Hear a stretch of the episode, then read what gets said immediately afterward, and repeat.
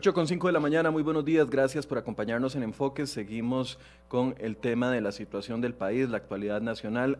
Amanecemos con un último reporte que acaba de llegarnos por parte de la Fuerza Pública. 31 puntos bloqueados completamente en este momento en diferentes sectores del país. Uno de los más cercanos está ubicado aquí en el sector de la Panasonic eh, entre Lindora y San Antonio de Belén, donde la calle está completamente bloqueado. También se reportan eh, cierres totales en la ruta 2, en la ruta 4, en la ruta 6, en la ruta 35, en Muelle de San Carlos, en la ruta 126, 140, 244 y 702 casi que todas estas que les he mencionado al final son rutas ubicadas en, en, las zonas rurales de nuestro país, las principales carreteras. Anoche, 13 detenidos durante la madrugada en una intervención policial o en varias intervenciones policiales que hicieron en la ruta 32 para tratar de levantar los bloqueos. La situación es que se levantan algunos bloqueos, pero a las horas eh, se vuelven a armar por el mismo grupo que estaba bloqueando o grupos completamente distintos. Esa es la situación que está pasando en este momento. Ayer inició el diálogo por parte del presidente de la República con un, par de grupos o unos grupos que él mismo y su, grupo cercano eligieron para reunirse, se sentaron con eh, una confederación de mujeres, se sentaron con, eh, ACOP, también eh, habían invitado al solidarismo que rechazó su invitación. La primera reunión de, que había programado el presidente fue rechazada por el solidarismo. ¿Por qué? Porque dicen que no hay que tiene que haber una mesa más amplia, que se incluyan a todos los sectores, que todos los sectores puedan participar, que todos los sectores puedan sentarse en un mismo momento y llegar a un acuerdo. Bueno, eso es, pareciera que no es la ruta que tiene fijada eh, Casa Presidencial. De hecho, acaba de anunciar de que hoy van a tener, mantener también una reunión eh, bilateral, por así decirse, con otro, con otro grupo y está programada para horas de la mañana. ¿Qué tiene que pasar en el país? ¿Cómo podemos eh, lograr acuerdos? Bueno, hoy precisamente quisimos hacer un intento de lo que debería de estar haciendo el gobierno y es sentar a todos los diferentes o algunos sectores o a los sectores y conversar entre todos, que todos tenemos intereses distintos, todos tenemos objetivos distintos, todos tenemos oposiciones distintas, pero la idea es buscar una ruta de diálogo y es por eso que esta mañana nos acompañan cuatro invitados a los que voy a saludar. Se encuentra con nosotros doña Catalina Crespo, eh, defensora de los habitantes, a, a quien le doy los buenos días, doña Catalina. Muy buenos días, Michael. Buenos días a los eh, compañeros y compañeras que nos eh, acompañan hoy y a todos los que nos están viendo y escuchando. También se encuentra con nosotros doña Shirley Calvo de Canatur. Doña Shirley, buenos días. Buenos días, Michael. Eh, muchas gracias por la invitación y un saludo a los compañeros con los que vamos a conversar esta mañana. Don Alonso Elizondo de la Cámara de Comercio, buenos días. Hola, hola, muy buenos días, Michael, y buenos días a la señora defensora, a Shirley, al doctor Atencio, gracias. Y también al doctor Don Marvin Atencio, eh, quien es del sindicato, eh, perdón, Ciprosimeca. Don Marvin, buenos días, disculpe, olvidé el, nombre del sindicato. ¿Tiene el micrófono cerrado, don Marvin?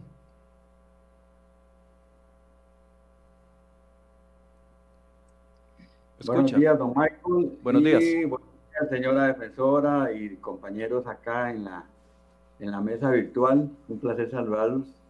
Eh, les decía y les planteaba que, bueno, que este debería ser el ejercicio que debería estar haciendo el gobierno al mismo tiempo, en búsqueda por lo menos de los términos y condiciones para entrar en una negociación. Quiero mostrarles un video que a mí me parece muy lamentable. Eh, son cuatro situaciones que se han presentado en los últimos días en los bloqueos y, son situaciones que de verdad nos ponen a reflexionar hacia dónde se dirige el país. Hay una silla vacía que la está llenando otro sector que ninguno de, los ciudadanos queremos. Veamos estas situaciones que se han presentado en las últimas horas para pedirles una opinión a cada uno de nuestros invitados. Pero me acaban de pichasear el carro y voy con la señora embarazada. Tranquila, mami. Tranquila, vea, va embarazada. Vea, este es uno. Y me estoy mandando porque me están parando, me están diciendo que no, viendo la que está embarazada. Ah, no señores, sean más serios.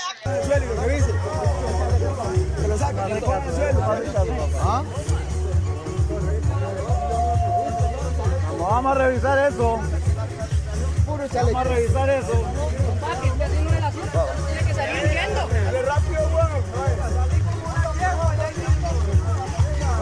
Pueblo, hermano. Vamos al pueblo, hermano.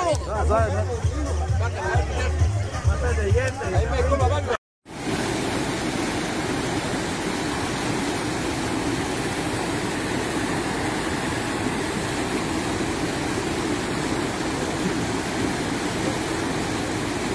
La situación se dio este martes a la altura de la Fábrica Nacional de Licores en Grecia. Imágenes de noticias Repretel y NS11 muestran cómo una mujer debió comprobar a los manifestantes que tenían cerrada la carretera que se dirigía a una cita médica con su hijo de tres años para que estos le permitieran pasar. Este momento, ¿en qué país estamos? En San Carlos, vidrios quebrados, una, señora en labor de parto en, ese momento y aún así los que eh, hicieron o cometieron estos actos no tuvieron ningún tipo de consideración. Una persona que estaba casi quedando a luz en ese momento, de hecho dio a luz eh, minutos después. Ver a la policía, a, un sector de ciudadanos requisando una patrulla, o sea, el, el mundo vuelto al revés completamente. Ver eh, lo que una patrulla, que una ambulancia que se tuvo que tirar a un río para poder pasar porque el, el, paso estaba completamente cerrado y ver también lo que grabaron los colegas de Noticias Repretel ayer, que son los mismos, algunos de los mismos manifestantes eh, pidiendo documentos a los ciudadanos para decir ellos mismos si permiten o no el paso de eh, una persona que se dirija hacia el hospital. Verdaderamente la situación es muy preocupante. Yo quisiera una primera valoración de cada uno de ustedes con respecto a lo que estamos viviendo en este momento y el actuar de las autoridades. Le voy a dar la palabra primero a doña Catalina Crespo. Adelante, doña Catalina. Muchas gracias, Michael. Eh, bueno, usted acaba de, enseñar un video, pero eh, ese video es uno de los tantos ejemplos que están pasando y de las tantas denuncias que está recibiendo la Defensoría. A mí me ha llamado gente de muchos lugares diciéndome, eh, vea, a estos bloqueos, por ejemplo, me llamó Alan de Isla, de Isla Venado, donde por meses de meses no han tenido, es un, es un pescador, donde meses no han tenido fondos para eh, ¿verdad? Para ayudar a su propia familia a comer. Y ahora que se estaba moviendo un poquito, me dice, de estos bloqueos, ¿qué pasó? Este fin de semana, el fin de semana pasado, nadie le llegó a la isla. Entonces ya no saben qué van a comer, otra vez esa zozobra. Y esos son muchos de los ejemplos que, que les puedo dar. Eh, entonces aquí lo que está pasando, hay un tema, hay, hay como tres temas y, es, es, algo muy complejo. Es un tema de los derechos de todos los, los, habitantes de este país, el derecho a manifestarse pacíficamente y quiero que, que quede eso muy claro. Después el derecho al libre tránsito porque tenemos todos los habitantes de este país, entonces uno no puede ir en contra del otro, los dos tienen que ir en conjunto. Y después el tema de y el tercer punto, que es lo que, lo que, está, lo que está, digamos, explotando en nuestro país, es un tema de eh, falta de credibilidad, falta de diálogo, un tema que viene, con, que viene, digamos, arrastrando el gobierno de hace mucho tiempo, que además el COVID vino a, a de verdad ponernos en nuestra cara el tema de desempleo, desesperanza, la gente no tiene que comer. Eh, hay estamos pasando un momento de, crisis social, no solo porque hablamos mucho del crisis económico, que yo creo que eso es fundamental hablar de eso, pero estamos pasando por un tema de crisis social y la preocupación es a dónde nos va a llevar esa crisis social. Eh, y claramente los ejemplos que acaba de poner usted, Michael, es donde nos está llevando esa crisis social, donde, eh, ¿qué está pasando? ¿Qué está pasando con la seguridad? ¿Qué está pasando con el Ministerio de Seguridad que hay internamente, que se está reflejando externamente? ¿Qué está pasando con los, muchos de los líderes comunitarios que también han perdido eh, han perdido esa, e, e, esa, ese control de su gente y se les está metiendo otra gente a hacer las cosas que usted ha enseñado y otro montón que hemos visto en redes sociales. Entonces, como país tenemos que organizarnos porque se nos está saliendo de las manos. Y, eso para mí, eh, digamos como experta en temas de prevención de violencia y de conflicto y prevención de guerra, mucho antes de llegar a la Defensoría, a mí eso es lo que más me está preocupando que cuando eso se salga de las manos, ¿qué vamos a hacer como país? Y ya se nos está saliendo de las manos. Entonces ya no es solo el gobierno tiene que hacer un trabajo y tiene que organizarse y tiene que decir cómo va a ser el diálogo y no solo dialogar con unos aquí y unos allá, sino ya esto se convierte en un diálogo nacional, que obviamente la, la organización es complicada, pero se puede hacer. Y más allá de eso, aquí es el gobierno número uno, ¿qué va a hacer? ¿Qué está haciendo? Pero también como, como país, como los que estamos aquí hablando, los que nos están escuchando y los que no nos están escuchando, ¿qué vamos a hacer para que nuestro país es un país maravilloso, que tiene un montón de, de, cosas lindas que otros países no tienen, que han caído en temas de, de guerra o conflicto o conflicto interno. Tenemos una solidaridad que somos ejemplo. Tenemos el, el, tema de resolver las cosas a lo tico, donde de, sí, nos enojamos, nos peleamos, pero ya mañana estamos bien y somos, seguimos siendo vecinos, que eso no pasa en muchos Cosa que no está pasando. Hoy cumplimos una semana de bloqueos. Sí, pero todavía tenemos eso en nuestro, que no, no, no, es, no es científico, no es en nuestro DNA, pero eh, en ADN, perdón, pero sí está en nuestra cultura, esa solidaridad. Y yo creo que ya es el momento del gobierno poner orden donde hay, no, no hay orden en este momento, no hay una, una ruta clara y el pueblo decir, ok, vamos a ver cómo trabajamos juntos para sacar este país adelante, porque ya ahora sí se nos salió de las manos. Don Alonso Elizondo, un primer acercamiento, ¿cómo analiza la situación desde el punto de vista que, que usted representa, el sector que usted representa también? Gracias. Eh, un golpe, un golpe, más allá de, de, los análisis que pueda, que pueda hacer el sector de las pérdidas eh, que esto representa, que, que, ya de por sí el sector estaba golpeado, golpeadísimo, los números así lo, así lo indican. El mes de septiembre fue un mes donde el sector empezó a, a levantar un poco, a mayor actividad, a mayor apertura, eh, menor gente con, con, su contrato laboral suspendido, menor gente con su jornada reducida, en el sector comercial al menos, eso fue importante durante el mes de septiembre y la proyección de octubre era la misma, era seguir en este, en este proceso ordenado de reactivación de las, del empleo de las personas. Eh, esto cae, cae en, en, un momento donde apenas está usted levantándose y, y lo dejan caer nuevamente, ¿verdad? Eh, la, afectación desde el punto de vista económico eh, no es que no sea importante, lo es, porque 1.700 eh, millones de colones diarios, que es la estimación que hace la Cámara de Comercio para el sector, 1.700 millones de colones diarios, no es poca cosa, no es poca cosa en un momento difícil. Te mira, pero, pero, mira, pudo haber sido peor, sí, claro, pudo haber sido peor, pero es que recordemos que venimos de una época muy, muy baja, venimos donde el comercio está completamente deprimido, ¿verdad? Posiblemente esto en una época sin COVID, hubiese sido aún, eh, el impacto económico sería más grande. Es que ya estamos muy afectados. Esto ha terminado de liquidar a un montón de personas. Yo creo que nos equivocamos, nos equivocamos y la, señora defensora creo que, que da, en el, da en el clavo, nos equivocamos, eh, porque si bien es cierto, podemos tener diferencias de criterios, puede haber gente molesta con el, con el actuar del gobierno, puede haberlo, eso es completamente normal, pero no puede ser que la, que la forma de, de, de castigar, si es que existe ese término en esto, al gobierno sea castigando al sector privado, sea castigando ni siquiera a los empresarios, es castigando a las personas que trabajan, es a los trabajadores, es a la persona trabajadora que estamos hoy castigando, que no le permitimos llegar a su lugar de trabajo, que no le permitimos desplazarse. Creo que ahí es donde está eh, ese, ese, pecado, no estamos dimensionando las cosas, no estamos haciendo ni actuando racionalmente. Eh, el derecho a la protesta social es un derecho de los costarricenses y eso está así y debe mantenerse de esa forma. Esa no es nuestra, eh, nuestro punto. Nuestro punto es que eh, eh, un derecho no puede estar por encima de otro. Y el, y, el, libre tránsito es uno de esos derechos que hoy está siendo violentado. Y violentado por líderes que no son legítimos. Y bajo ninguna circunstancia, un momento como estos puede legitimar personas que por un zafarrancho van a tomar algún grado de legitimidad. Hoy los sindicatos tienen legitimidad, el sector privado tiene legitimidad y hay una serie de representantes de la sociedad civil con representación que, que pueden sumarse a una mesa de diálogo. Pero díganme usted, esos señores que lideran estas, estos bloqueos, esos actos de, de vandalismo. José Miguel Corrales y Celi Moguido, está hablando. Esos señores, ¿a quién representan? Pregunto, ¿a dónde se eligieron? ¿A dónde está, eh, en qué papeleta apareció su nombre en las últimas elecciones? Para decir, para arrojarse la representación de alguien. Yo creo que eso los costarricenses debemos entenderlo. Eh, eh, a todos nos enseñaron en la escuela, en el colegio, educación ciudadana, educación cívica. ¿A quién representan? Yo creo que esa, ese, es el llamado, ¿verdad? Eh, Michael. Don Marvin, Atencio, ¿qué lectura hace de la situación que está viendo el país?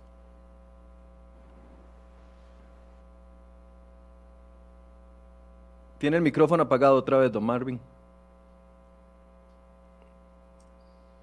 Sí, este, precisamente Ciprosimeca, el Sindicato de Profesionales en Ciencias Médicas, hemos estado muy preocupados, muy preocupados por, el, por la posición del gobierno, por la posición de don Carlos Alvarado, que este, cero diálogo ¿verdad? con todas las, las, partes que deberían de estar ahí dialogando precisamente los problemas del país. Esto hace, como lo mencionaba la señora defensora, doña Catalina Crespo, que la gente se desespere a tal situación que este, en estos momentos están con, con serios problemas este, de tipo económico, laboral. Pero bueno, eh, vemos los bloqueos. Los bloqueos no es una recomendación de los sindicatos, al menos de Ciprosimeca no. Ciprosimeca siempre piensa en la en la manifestación pacífica. Por ejemplo, en estos momentos estamos eh, eh, reunidos con la Caja Costarricense de Seguro Social tratando de resolver los problemas internos de la, de la institución y esa ha sido la forma de Ciprosimeca, ir al diálogo, buscar los, los problemas y dar las recomendaciones que correspondan. Lo que pasa es que aquí en este tipo de manifestaciones, en estos bloqueos, ya, este, ya no son manifestaciones, hay actos de vandalismo esos actos de vandalismo, por supuesto que yo como representante de un sindicato como Ciprosimeca, donde se queman vehículos, eh, no dejan pasar este, señoras este, embarazadas o equipos de, de ambulancias o, o, personal de salud para llevar las pruebas respectivas, como pasó en algunos lugares, pruebas del COVID, pues nosotros jamás podríamos estar de acuerdo con ese tipo de movimiento. Estamos de acuerdo con la manifestación pacífica tal y como se hizo hace poco en, en, San José con la manifestación de los vehículos, en la cual se dejó una vía libre para el, libre tránsito de los, de, los, vehículos, ambulancias y eh, personas que están trabajando. A uno le llena de mucha preocupación cuando eh, observa la en las noticias eh, personal de, de, las bananeras esperando las cajas de cartón para que para que la gente trabaje y no pueden pasar porque los manifestantes, los bloqueos no, no los permiten. O sea, en los bloqueos y Prosimeca no está de acuerdo. Y creo que los compañeros de ACIPRO, de Alianza Sindical de Profesionales en Ciencias Médicas, donde se reúnen los cinco grandes sindicatos de profesionales en ciencias médicas, tampoco están, están de acuerdo. Estamos de acuerdo en la manifestación, estamos de acuerdo en el diálogo. Pero sigo pensando que el culpable aquí de esta situación es el gobierno, es el poder ejecutivo que no ha querido, este, como lo escucha uno en la calle, eh, eh, oídos sordos a la población, a la gente, ¿verdad? Este, ya es hora de que nuestro presidente, que es la cabeza de este país, escuche al pueblo y tome las decisiones que correspondan. Este, esa es nuestra posición. Estamos, eh, no estoy de acuerdo con los bloqueos, estoy de acuerdo con, con el libre paso, con las manifestaciones pacíficas, haciéndole ver al gobierno o a una institución cuando no se está de acuerdo con alguna, alguna, alguna actividad este, administrativa o alguna toma de decisiones en las cuales consideramos que podría afectar a los trabajadores o a la población en general. Doña Shirley. Sí, muchas gracias. Bueno, eh, la valoración que nosotros podemos hacer de lo que se ha vivido en estas jornadas de protesta es de mucha desilusión y de mucha desazón. Eh, el sector turístico, creo que por todos los costarricenses he sabido que es uno de los sectores más golpeados con la pandemia y en donde hemos venido, y usted mismo, Michael, nos ha dado el espacio para eh, posicionar la necesidad de más apertura de permitirle al sector turístico trabajar, nos preparamos con protocolos, nos preparamos de la mejor forma para recibir a los turistas internacionales y a los nacionales. Y cuando ya estábamos empezando a tener un poco de aire, eh, esas personas en la isla de Venado que doña Catalina comentaba, que ya estaban empezando a ver algún grado de, de recuperación en sus economías, se viene al traste eh, en un fin de semana en donde los empresarios se prepararon, invirtieron recursos, recontrataron personas, intentaron abastecerse en sus restaurantes, en sus hoteles y no pudieron generar actividad económica. Entonces, es inexplicable y no hay justificación alguna, no hay ninguna que pueda eh, ponerse al frente de la necesidad de las personas que deben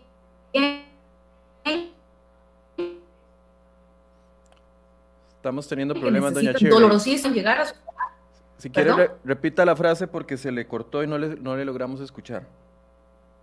Que ha sido muy doloroso el saber que hay muchos trabajadores que no pudieron llegar durante el fin de semana y en lo que llevamos estos días a sus trabajos porque entendemos que eso se va a traducir en, en recursos que no van a llegar a muchas familias. Solamente por darle un dato, el fin de semana pasado superó el 60% las cancelaciones de reservaciones en diferentes centros turísticos del país. Y ya a hoy vamos con un más o menos 47-50% de cancelación para el próximo fin de semana y un 60% de caída en la intención de reserva. ¿Eso qué quiere decir? Que el fin de semana vamos a llegar a cero nuevamente después de haber hecho todos los esfuerzos por recomponer la actividad económica en el sector por una serie de manifestaciones que nada tienen que ver con eh, el sector turístico, nada tiene que ver con el COVID y por eso es que nosotros estamos realmente preocupados y haciéndole un llamado a los manifestantes para que entren en conciencia. A mí me duele saber que son costarricenses como nosotros los que buscan con estas acciones, o más bien lo que logran con estas acciones, golpear a, más costarricenses y no necesariamente luchar por este, posiciones en donde deberían de hacerlo como lo planteó doña Catalina ahora. Y también muy doloroso eh, como costarricenses ver lo que sucedió con personal médico, y aquí es que está Don Marvin, sabe lo que sucedió, ver personal médico cruzando los puentes a pie con pruebas de laboratorio porque no los estaban dejando pasar, el caso de la señora embarazada. O sea, de verdad que estamos en un proceso que ya no es solo el sector turístico, el, comercial, todos los sectores están afectados. La gente no puede llegar a su trabajo. En este momento hay 31 vías bloqueadas en donde hay gente que está desesperada por ir a trabajar. Y nosotros desde el sector turístico preocupados de cara al fin de semana, si ya llegamos a un segundo fin de semana con actividad 70, 80, 90% en cero, eh, de verdad que vamos a empezar a ver realmente una afectación impresionante porque ya las empresas no están pudiendo sostener los, los colaboradores y las cifras de desempleo, si ya de por sí son escandalosas, las vamos a ver aumentadas producto de esta, de esta inestabilidad que existe en este momento. Ahora, ¿qué, ¿cuál es el pecado que está cometiendo Casa Presidencial en este momento que no logra, de, o sea, no da pie en bola? Hace 22 días, mañana se cumple 22 días que don Carlos Alvarado y su equipo económico lanzan esta propuesta para el Fondo Monetario Internacional. La sostienen durante dos semanas. Hace una semana empieza la, la, situación de la molestia de las personas y las manifestaciones, que es válido. A ver, quienes me están diciendo que estoy haciendo un programa hoy para atacar a los manifestantes, tienen en parte razón. Estoy atacando a los manifestantes que están cometiendo delitos, a los que se están manifestando válidamente y no le están haciendo daño a los demás ciudadanos costarricenses, a ellos no se les está atacando, es su derecho a manifestarse. El problema es cuando llegas y reventar los vidrios de un carro para que, donde hay una mujer embarazada dando a luz.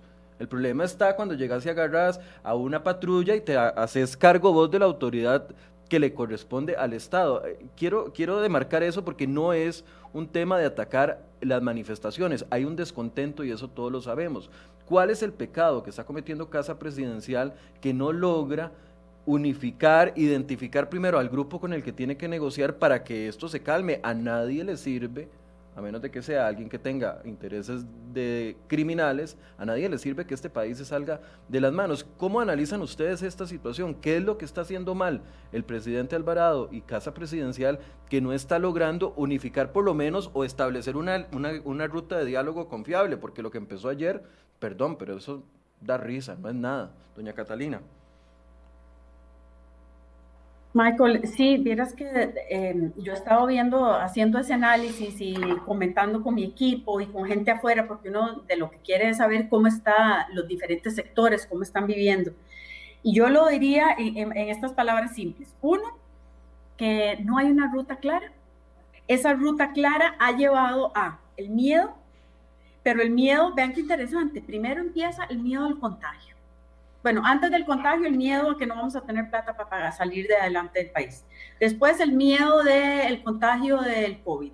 Eso lleva al miedo a no tener trabajo, el miedo de no darle de comer a la familia, miedo en general en, en la sociedad. Y eso hoy en día resultó el miedo a la violencia. Entonces, la gente no está saliendo a consumir, no está saliendo a trabajar, no está saliendo al doctor, inclusive para ir a emergencia ya lo piensan dos veces, tengo que ir o no, porque si voy y me paran. Entonces, esa falta de ruta clara ha eh, caído en un tema de miedo y cuando las sociedades caen en miedo, ahí ya estamos, eh, para mí es una preocupación gigante el tema de cómo esa falta de ruta clara ha caído en el miedo. Eh, el que guste participar, para no hacerlo en, filita india y, no se me aburra la gente, el que quiera intervenir. Claro, yo, creo, Michael, si, usamos, si me permitís usar una analogía de fútbol, esto es un, eh, un técnico que no tiene lectura del partido, ¿verdad? No ha tenido lectura del juego. Presenta hace 22 días, se presenta por parte del Ejecutivo una propuesta que no fue bien, bien acogida por las personas. Yo creo que después de 10 días, 12 días, eh, cualquier persona que entiende un poco de esto se hubiese dado cuenta que la propuesta no era de recibo y no iba a ser potable. Al segundo día se hubiera dado cuenta cualquiera. Solo presidencia, solo presidencia no se dio cuenta. E, exactamente, de, de, de, ver que la situación no era posible, que los grupos organizados en la Asamblea Legislativa, eh, el, el, sector privado, eh, etcétera, la comunidad, todas las personas no estaban recibiendo de buena manera la propuesta. Entonces ya ahí era, era un, un una primer señal, una primer luz para entender que eso había que sacarlo, como lo haría, retiremos esto, busquemos una mejor, una mejor propuesta, un mejor equilibrio, y ahí usted baja la presión un poco de las aguas. Luego de esto, eh, inicia un proceso de diálogo que inicia ayer o ayer. Y, yo lo que me imaginaba de un proceso de diálogo, de, diálogo es una mesa amplia con, varios actores sentándose de forma como lo, han, como lo hemos hecho los costarricenses muchísimas veces, donde se sientan empresarios, se sientan sindicatos, se sientan representantes de la sociedad civil, se sientan los consumidores, eh, se sienta la iglesia si usted quiere, eh, se sientan las autoridades del gobierno, eh, diferentes expertos, y empezamos a dialogar y hablar de cómo entre todos construimos una, una solución equilibrada, viable y sobre todo que no afecte ni a las personas ni afecte a la generación de empleo. Eso me imaginaba yo, pero hacer reuniones de índole bilateral, que eso es lo que se está haciendo, en realidad lo que está haciendo es, es más bien, es, entre comillas, toreando más a la gente, ¿verdad? Se, le está toreando a la gente cuando usted dice, no vamos a hacer esa mesa. Bueno, ¿cuándo viene esa mesa? Creo que eso era, esos son los dos errores, el, no leer que no era de recibo su propuesta y que había que retirarla y buscar mejoras, y buscar expertos, eh, gente que, que, que, sepa del tema, eh, y dos, cuando ya tiene el agua al cuello, la forma de dialogar no fue la correcta. Si usted el día de ayer convoca a los sectores organizados que tienen representación, eh, que tienen legitimidad, lo sienta, ¿cuál bloqueo hubiese habido hoy si los que están ahí son personas ilegítimas? Entonces, yo creo que también ahí hay, hay que poner en, de, ambas partes. Yo creo que los equilibrios se buscan cuando ambas partes eh, tienen en, su, en, su, en su haber la posibilidad de buscar soluciones. En este caso, creo que eh, imponer en una situación como la que vive el país no es de sabios imponer criterios en estas épocas también. Sí, tal vez voy, doña Silvia. Sí, adelante. Ya, don, don, don Alonso dijo las palabras claves prácticamente de esto, un diálogo real. El problema es que no hemos visto un diálogo real. O sea, ya hemos eh, tenido la experiencia con don Carlos Alvarado y su equipo mi plan y otros, en los cuales este, se pierde la confianza cuando no se cumple o no se hace las cosas, por ejemplo, mientras se está negociando de una forma, se está gestando algo de otra forma. Y eso hace que se empiece a perder la confianza. Ahorita hay una desconfianza completa hacia don Carlos Alvarado y su equipo. Nadie le cree. Y por eso es que las manifestaciones continúan manifestaciones, no bloqueos, como lo dijo Michael, ya cuando hay eh, eh, delitos es una cosa completamente diferente. No hay un diálogo real aquí ocupamos ya expertos en, en RAP, en resolución alternativa de conflictos, porque ya aquí hay un conflicto real que prácticamente se le está saliendo de las manos al, al, al, Poder Ejecutivo cuando ya hay manifestaciones en las cuales este, están cometiendo en actos ya delictivos. Eh, una, una mesa de diálogo real significa que llame a todo el mundo, no a, a dos o tres agrupaciones ahí a la mesa. Este, mientras no suceda esto, los problemas van a continuar. Eh, como bien lo dijo por acá, este, las cámaras de comercio, los sindicatos, las cooperativas, la iglesia católica, la gente del campo, los agricultores, todo el mundo le dijo al gobierno, no estamos de acuerdo con esa posición, con esa propuesta hacia el Fondo Monetario Internacional. La estamos viendo 80-20, o sea, el 80% de impuestos y un 20% de algo más ahí que no convencía a la población en general. No es ni a los sindicatos, es a todo el mundo, agricultores, cámaras de comercio, iglesia católica que está interviniendo más aún en estos momentos y el gobierno este, oídos sordos a todo esto. Eh, por ahí escucho en las redes, también veo en las redes que problemas en Costa Rica y el presidente en Panamá. O sea, son cosas que la gente empieza a ver y, empieza Pero eso era una, era una, noticia falsa, eso. Era una noticia falsa. Bueno, gracias a Dios. Eso ayer me di cuenta, eh, digo, no puede ser posible, iba a investigar hoy si eso era real o no.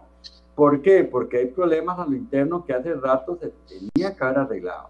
Hace rato que el pueblo le está diciendo a don Carlos Alvarado, a los tres días de haber iniciado esto es para que don Carlos Alvarado escuche a la población y diga no a esa propuesta. Llevar a expertos en el tema para que analicen la situación económica, eh, llevar a la gente que tiene que estar ahí en el diálogo social real y resolver el problema. Doña Shirley. Sí, en el caso nuestro, bueno, yo considero que ha habido una, una gran carga de soberbia y falta de humildad para reconocer eh, que el gobierno y particularmente el presidente necesita ayuda.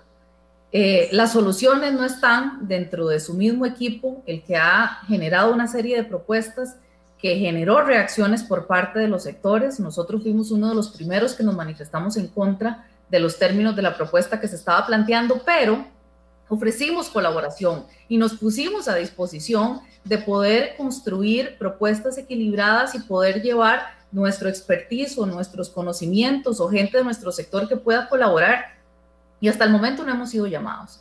De manera que, que, la soberbia siempre es un mal consejero y me parece que es momento en el que se pida ayuda, pero ayuda real y genuina, recibirla de una forma transparente, porque no es solo poner a un montón de personas a hablar, recibir un montón de propuestas y como dice Don Marvin, nuevamente se con la hoja de ruta que tienen planteada, que tampoco es que la sabemos, es que la tienen planteada en qué términos, pero lo cierto del caso es que nosotros vemos que ha habido como un, un, cerco en poder recibir con humildad eh, las propuestas de muchos sectores, analizarlas con seriedad y por el contrario, se ve como una reacción de enojo cuando se cuestiona que la propuesta, las propuestas, las personas, los mensajeros no están llegándole al nivel de convencimiento que requiere la ciudadanía y los sectores. Entonces, ¿eso qué quiere decir? Bueno, hay que limpiar la cancha y intentó hacerlo el fin de semana en su única aparición el presidente diciendo, bueno, entonces se retira, pero, pero se retira y, quedó debiendo la segunda parte. Luego, bueno, se anunció el tema de las mesas bilaterales, en donde también coincidimos en que es una pésima señal. Eh, aquí se tiene que hacer un esfuerzo eh, multilateral, multisectorial, poner eh, a todos los actores legítimos, porque también coincidimos en que tampoco este proceso es para legitimar em, eh, dioses mesiánicos descendidos de los cielos con autoridad, quién sabe, dada por quién, eh, que van a venir a solucionar y a poner condiciones. Aquí las condiciones tenemos que ponerlas los costarricenses y los costarricenses rápidamente nos manifestamos por la ciudadanía y a través de las cámaras rápidamente de que no estábamos de acuerdo con esa propuesta. Pero fuera de eso no hemos visto una construcción transparente. A lo de ayer fue una pésima señal que muchos de los actores cancelaran su reunión con el, con el presidente. No sabemos cuántos más lo van a hacer.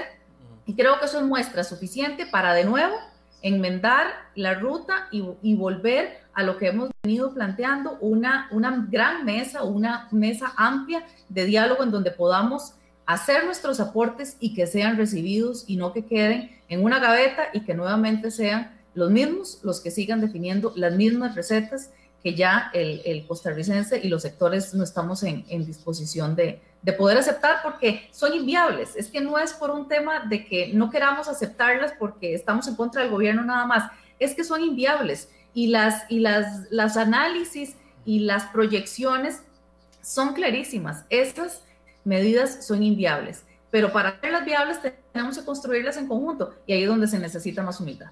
Eh, doña Catalina, ¿Qué debería hacer hoy el presidente, hoy a esta hora, viendo de, que el país amanece otra vez bloqueado, de que su intento ayer de negociación de los cuatro sectores que convocó solo le llegaron dos, hoy solo convocó a los rectores? Sería el colmo que los rectores no, no vayan sabiendo de que los rectores tienen una cercanía muy importante con esta administración. Ayer a mí me sorprendió Sofía Guillén, que tal vez es una de las, de las economistas más reconocidas por un sector de la población de ahí, de centro izquierda, hasta ella le canceló al presidente de la República ayer. O sea, hay una debilidad tan enorme que cuando se deja una silla vacía, cualquiera la puede llenar. ¿Qué debería hacer en este momento el presidente viendo que no tiene credibilidad, que no tiene los sectores de, su lado, de que su propuesta del Fondo Monetario Internacional basada en impuestos es imposible y que estamos al borde de un, de un hueco fiscal y de una crisis social? ¿Qué debería estar haciendo en este momento? Convocando ya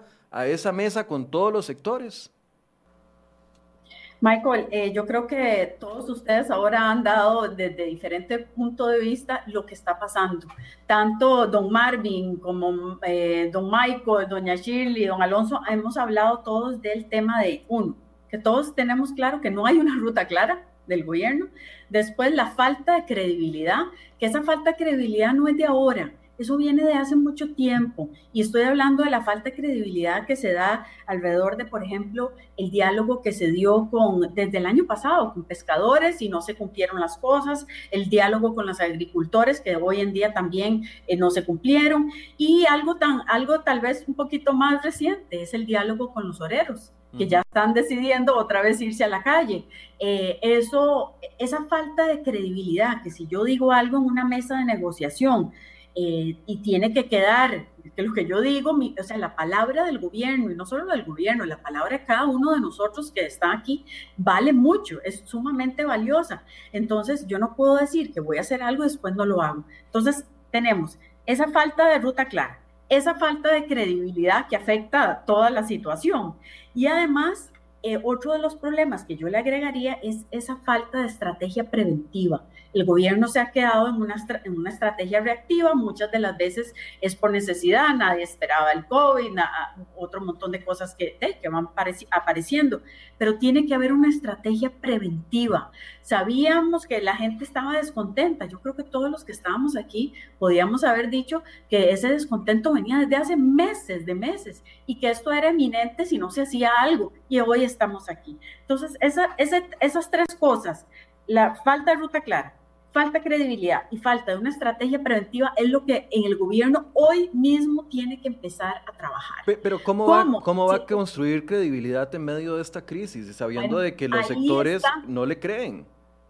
Es que ahí está. Entonces, si saben que ellos, como el gobierno en sí, no ha podido tener esa credibilidad, y no porque no, no ha querido, sino porque ellos, ellos mismos y ellas mismas se han puesto en esta situación desde hace inclusive años, diría yo, eh, entonces, ¿qué es la estrategia? ¿A quién se va a llamar? ¿A quién se van a sentar para crear esa, credibilidad y esa prevención? No hay que pensar en, hoy, hay que pensar en hoy, en mañana, en un mes y en un año. Y yo creo que se está pensando solo en hoy y en ayer y qué se va a hacer y qué sale para hoy y mañana. Pero una estrategia de un país tiene que ser a, a, a corto, mediano y largo plazo. Si no se hace así, no va a servir. Entonces, esa, esa, ya no estamos hablando de mesas de negociación, como ahora doña Shirley acaba de hablar, de, bilaterales, eso, eso ya no, no se puede dar. Ahora ya pasamos a otro nivel, estamos hablando de mesas de negociación de paz, no mesas de negociación del tema de fiscal y el tema de, de, beneficios. No, estamos hablando de una mesa de negociación de paz. A ese nivel estamos aquí en Costa Rica. Y eso es lo que el gobierno hoy mismo o sea, eh, eh, yo espero que el señor presidente esté siendo, eh, esté teniendo asesores de primera clase que le están diciendo que cuáles son esas negociaciones, cómo subimos la credibilidad que, que hemos perdido y que asuman la responsabilidad que ellos han sido, cómo vamos a tener una ruta clara y eso es lo que el gobierno tiene que estar haciendo hoy, pero no, nuevamente, no pensando en hoy ni en mañana, pensando en hoy, mañana, tres meses y en dos años.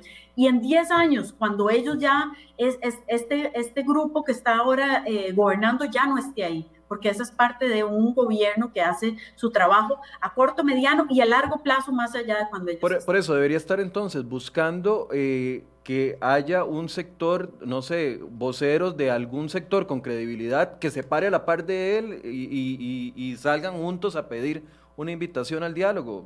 No sé, es que ni siquiera se me ocurre quién, porque si llama, si llama figuras de partidos políticos también tienen pérdida de credibilidad. Si llaman a, sindicatos, por ejemplo, también tienen eh, pérdida de credibilidad. Si llaman a sectores productivos, también tienen pérdida de credibilidad, porque todos estamos dentro del mismo paquete en este momento, eh, en una guerra de desconfianza, además, entre todos. Entonces, o sea, si ni la Iglesia Católica logra eh, convencer a José Miguel Corrales y a Celimo Guido que levanten los bloqueos, ¿a quién acudimos?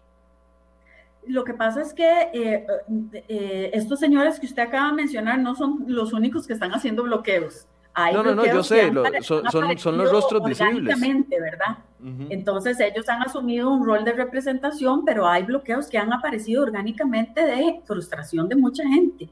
Entonces ahí es donde, nuevamente, ahí es, es el, el gobierno y el señor presidente tiene que tener un equipo de primera que le esté asesorando ¿Qué, vamos a hacer? Porque eh, eh, don Michael acaba de describir una situación súper compleja, donde nadie, no hay credibilidad. Entonces, ¿a quién se va a llamar? Pero ahí es donde, donde digamos, eh, don Michael, yo digo, no es que quién va a entrar con el gobierno a la par del gobierno, no. Es que no se necesita alguien a la par del gobierno, se necesita alguien, alguien o alguienes o varias instituciones o ya esos, esos temas del gobierno que tiene que definir, que sea eh, completamente aparte que pueda dar una credibilidad que no la tiene el gobierno o algunos sectores. Entonces, más bien tiene que ser completamente neutral y no ser parte ni de un grupo ni de otro grupo. Eh, doña Shirley, si usted pudiera darle un consejo al presidente de cómo iniciar con este proceso, ¿qué, le, recomendaría? Bueno, eh, doña Catalina lo ha dicho muy bien. Eh, yo no renuncio a la posibilidad o a la necesidad de que el presidente ejerza el poder que le ha sido otorgado en las urnas. Nosotros somos una de las democracias más sólidas o al menos consolidadas de las Américas y no podemos renunciar a que la figura del presidente de la República la desechamos porque sí. A mí me parece que estemos de acuerdo o no con los planteamientos, con su equipo, con la ruta o con la falta de ruta, me parece que no se puede relevar el presidente de la responsabilidad de asumir la conducción de este proceso. Tiene que echarle mano a la reserva moral que le quede dentro de su equipo de gobierno porque se le ha visto solo, se le ha visto, eh, digamos, con, eh, apariciones fugaces de algunos de sus ministros y que cuando algo pues no está bien entonces se desaparecen o algunos otros que tienen mucha reserva moral pero que están al frente, por ejemplo, de la pandemia. Entonces me parece que buscar dentro de su equipo de gobierno tiene que haber personas que estén en capacidad y en disposición no solamente de hablar al presidente, sino de ser un, acompañamiento importante.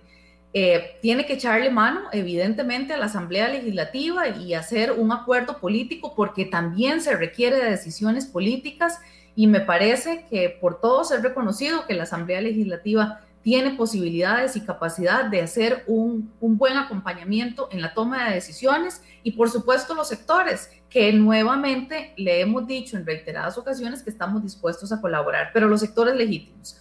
A mí me parece que bueno, doña Catalina, desde la Defensoría de los Habitantes también puede ser un acompañamiento muy idóneo, no solo por sus calidades personales, sino también por la experiencia y la, la, la, autoridad y la, este, la reputación que tiene la Defensoría de los Habitantes en estos procesos también.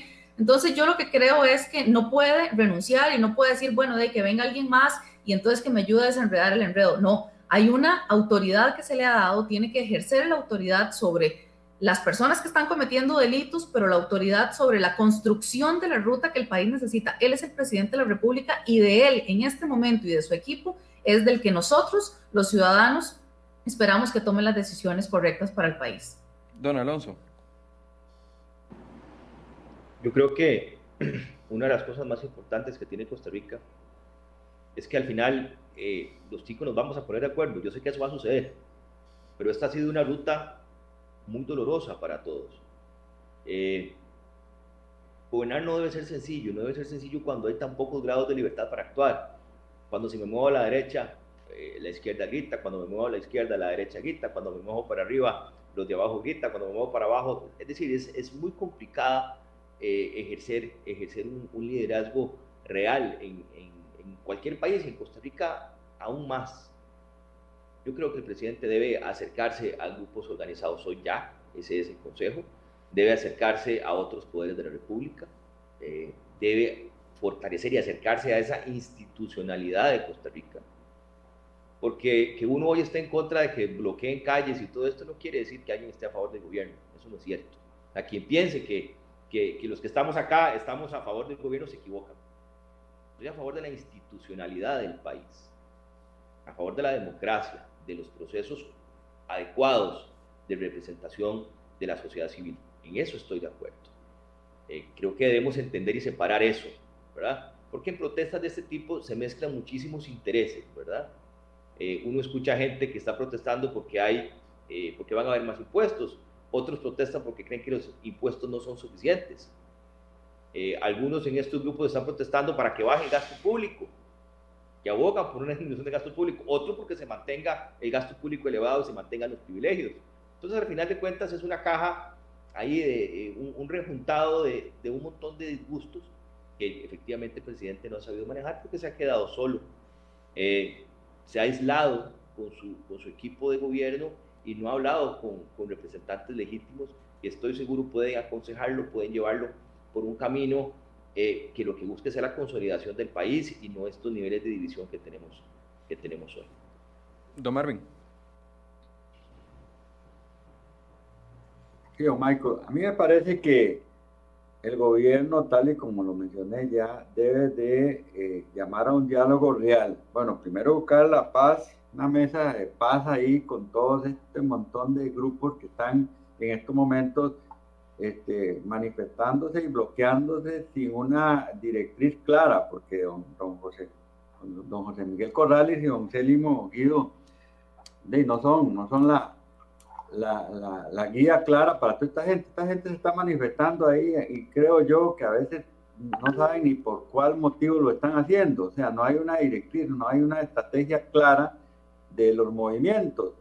El gobierno tiene ya que hacer un diálogo real, no un diálogo de conveniencia, que es lo que uno a veces siente. Y yo no sé ya, no sé ni cuál es la fórmula para que eh, don Carlos Alvarado y su equipo eh, genere confianza. A mí me parece que lo que se ha propuesto por acá, que doña Catalina Crespo como defensora de los habitantes y algunos verdaderos expertos este, que conozcan este tema, eh, sean los que estén en esa mesa y que se llame de verdad a un diálogo porque el país está sufriendo y estamos viendo la imagen también a nivel internacional de todo este, eh, del gobierno, como dicen los compañeros míos sindicalistas, es un del gobierno, ya no un gobierno, ¿verdad? Y donde están sucediendo cosas que son preocupantes creo que el gobierno ya tiene que llamar a un diálogo real, no a un diálogo de conveniencia. Se lo está diciendo todo el mundo, se lo estamos diciendo nosotros acá. Este, aquí hay personas respetables, expertas, como doña Catalina, doña Siley, don Alonso, se lo están diciendo todos los alcaldes de Costa Rica. Y el presidente está sordo, no escucha, no oye. Eh, Qué complicado, porque estoy leyendo los comentarios y, bueno, un sector eh, me reclama de que dónde están las propuestas. Bueno, las propuestas se están tratando, estamos tratando de darlas. Otro sector dice, es que ustedes están en contra del pueblo. Mentira, es que yo no creo que el pueblo eh, quiera quebrar vidrios o quiera golpear policías o que el pueblo quiera. O sea, es que cuando la gente dice el pueblo, entonces meten a todos en la misma buchaca y entonces el pueblo es el que quiere cometer actos criminales. El pueblo es el que quiere cobrar peajes en los bloqueos para que pueda pasar la gente. El pueblo es el que asalta en, los bloqueos. Mentira, es que eso no es el pueblo. Por eso es que les planteaba el hecho de cómo definir con quién negociar. Porque aquí todo el mundo se atribuye que es el pueblo y, y cuáles tienen legitimidad verdadera para, para poder sentarse y negociar con ellos. Don, Michael, yo creo que una de las cosas importantes es, es lo que usted acaba de decir. ¿Quién es el pueblo?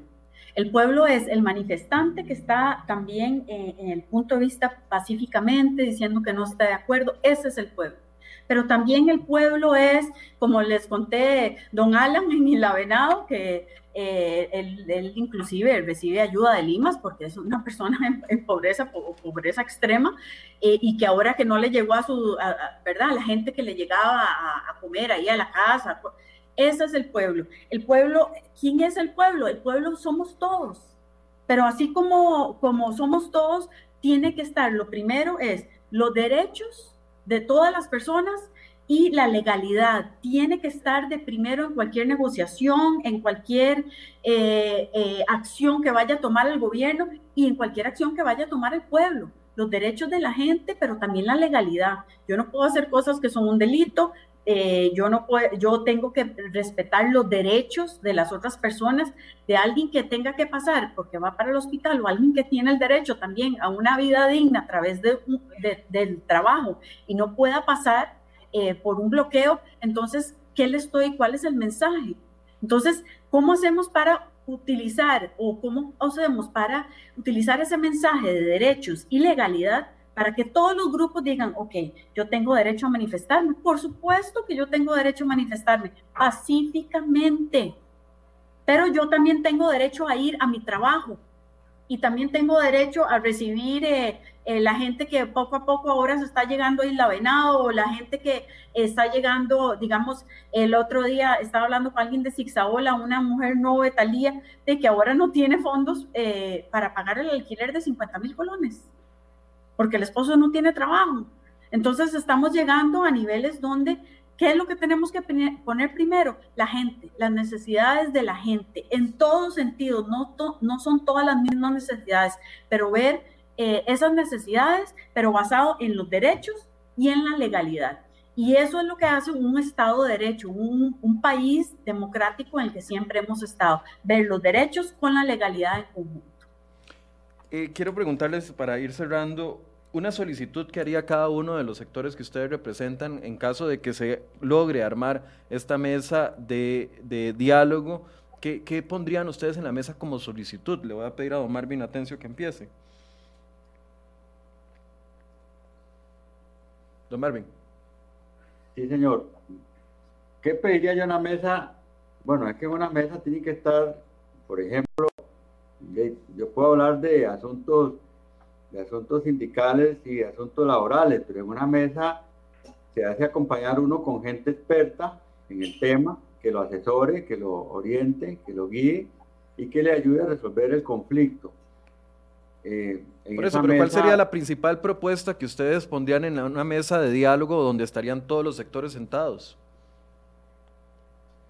Bueno, la principal propuesta podría ser este, eh, digamos, no hacer el planteamiento este hacia el Fondo Monetario Internacional y tratar de resolver los problemas a lo interno. Por ejemplo, siempre hemos dicho que aquí hay una evasión, estamos hablando de impuestos en esa mesa, siempre hemos dicho que aquí hay una evasión y ilusión de, los, de, mucha gente que supera inclusive este, el déficit fiscal, ¿verdad? Entonces, por ejemplo, ¿por qué no combatimos la evasión en esa mesa? Si queremos hablar de, un, de, un, de, un, de una propuesta al Fondo Monetario Internacional, no hablemos de esa propuesta, hablemos de cómo vamos a combatir el, el, la evasión fiscal, hablemos de, de cómo vamos a mejorar la tecnología en, el Ministerio de Hacienda para que todos estos impuestos sean eh, recolectados de la mejor forma. Este, en esa mesa, depende de los temas que se, que se ventilen, pues ahí se proponen las,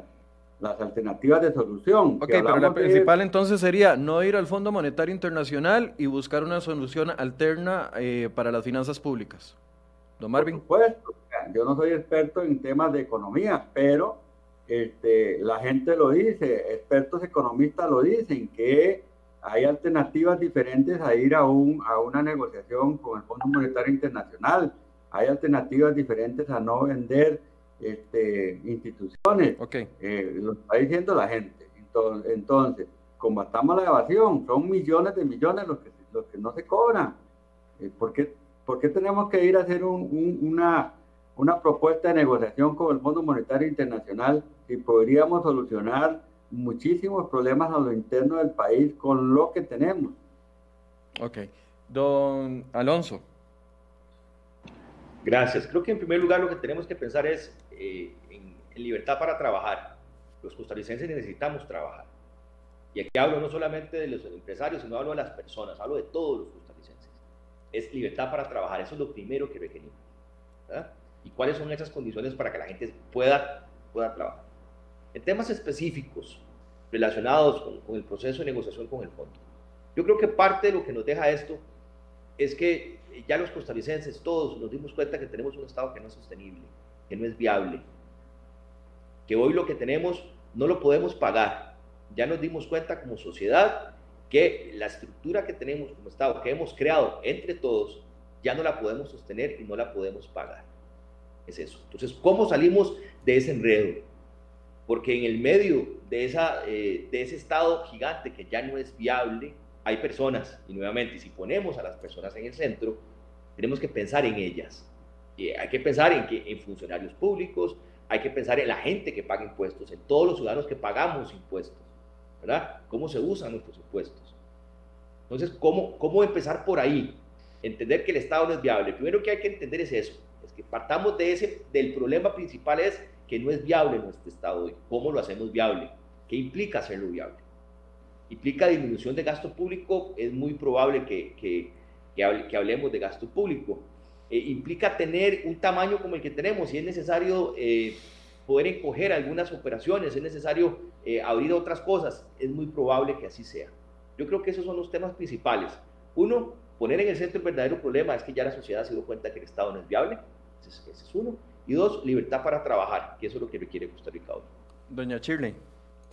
Sí, eh, nosotros también hemos venido planteando que ninguna de las propuestas que se vayan a construir estén cargadas sobre, eh, o su peso esté cargado sobre eh, los ciudadanos y sobre las actividades que se mantienen produciendo y que son las que son nuestra reserva en este momento para una reactivación económica.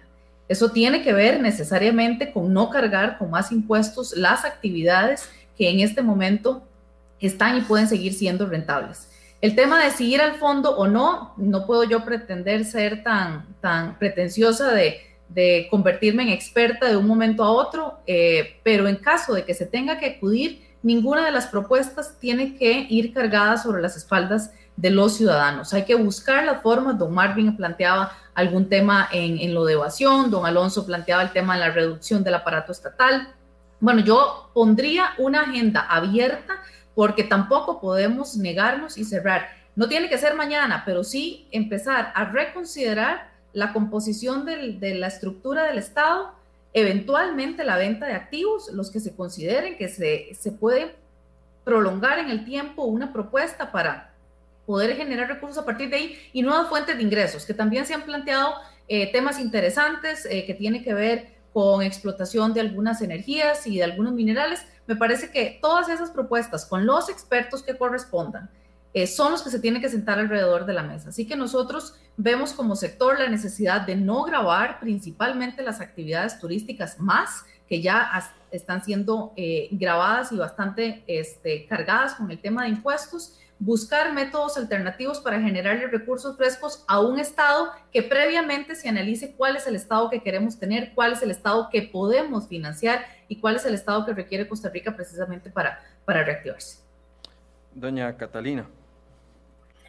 Eh, Michael, gracias. Esa, esa pregunta, desde el punto de vista de la Defensoría, nosotros no, no somos administración activa, entonces desde el punto de vista ese no podemos decir qué es lo que pensamos que se debe negociar o no, pero lo que sí es, es con respecto al proceso.